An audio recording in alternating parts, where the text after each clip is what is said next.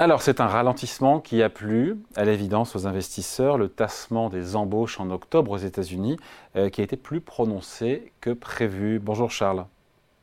Bonjour David, bonjour à tout le monde. Charles Sana, fondateur du site Insolensiae. Euh, je redonne les chiffres rapidement 150 000 euh, créations de postes en octobre. C'est 30 000 de moins. On parle des États-Unis, bien sûr, que ce qui était attendu. C'est deux fois moins qu'au mois de septembre. Et puis août et juillet qui ont été révisés à hauteur de 100 000 postes. Voilà. Euh, est-ce que ce freinage des embauches, euh, c'est là où c'est assez paradoxal, paradoxalement, c'est une bonne nouvelle pour, euh, pour les marchés, puisqu'ils ont applaudi C'est extraordinaire, David. Le chômage enfin montre des signes d'augmentation. On n'en espérait pas autant.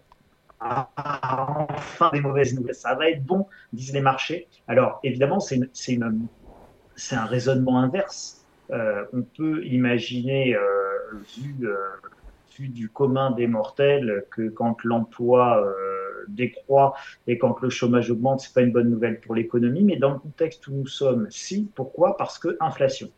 Et donc, qui dit inflation dit que si on veut que les prix baissent et que l'inflation trépasse, eh bien, il faut que le chômage augmente et que l'économie elle-même trépasse. Donc c'est quand même un, c'est quand même un raisonnement, vous en conviendrez, qui est assez, euh, assez tortueux, pour pas dire tordu.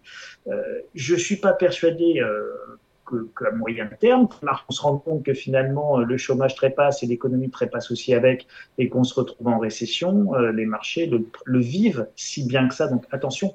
C'est, c'est, c'est des, c'est des vraies fausses bonnes nouvelles hein, là-dedans. On ne parle pas de destruction d'emplois. C'est que ça. Charles, on ne parle pas de destruction d'emplois, on parle de moins de création de postes. Toute proportion gardée quand même. Hein. Oui, mais, David, on parlait d'une inflation transitoire. Je vais faire mon taquin. Voici des destructions d'emplois transitoires, hein, selon les banques centrales. Alors évidemment, vous savez bien que la politique euh, monétaire des banques centrales et les taux d'intérêt directeurs, c'est un peu le bazooka pour écraser un moustique. Donc, si vous voulez, ça manque tout ça cruellement de finesse en termes de pilotage, quoi qu'on en dise. Et donc là, vous assistez au début du ralentissement sur l'emploi en tout cas un risque de début de ralentissement sur l'emploi.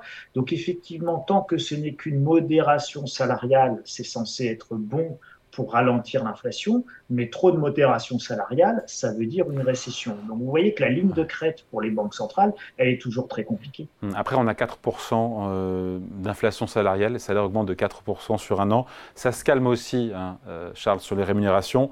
Moins de tension sur les salaires. Ça va dans le bon sens par rapport au sens souhaité de la Banque centrale américaine.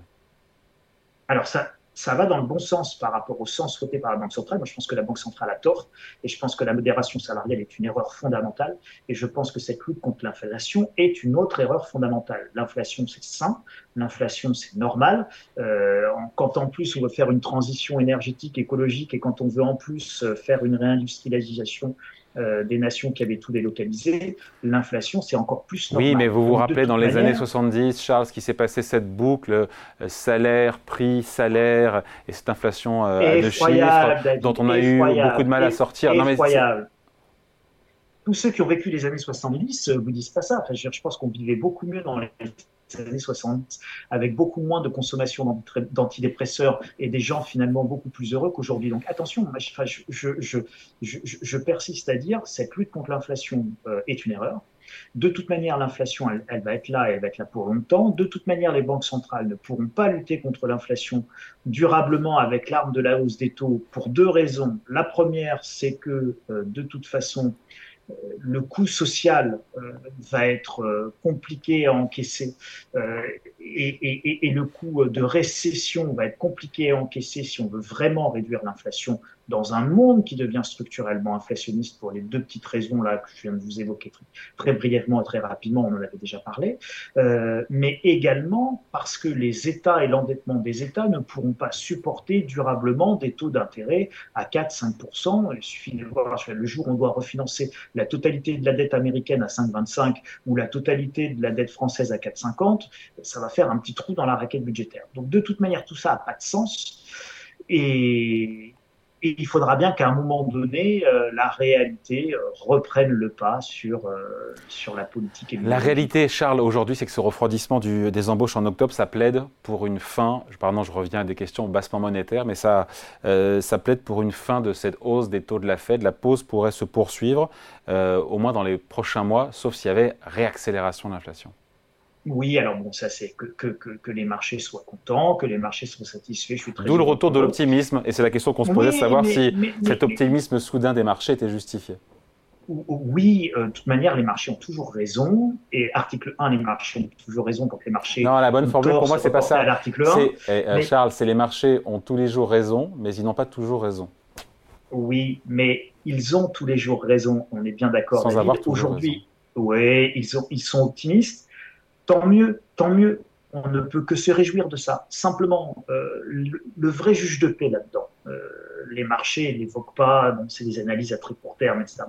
Mais le vrai juge de paix, encore une fois, c'est l'endettement des États. Et in fine, au fond d'eux-mêmes, c'est ça que les marchés price. Il est là, il est là en fait, là, où se trouve l'absence d'excès de pessimisme.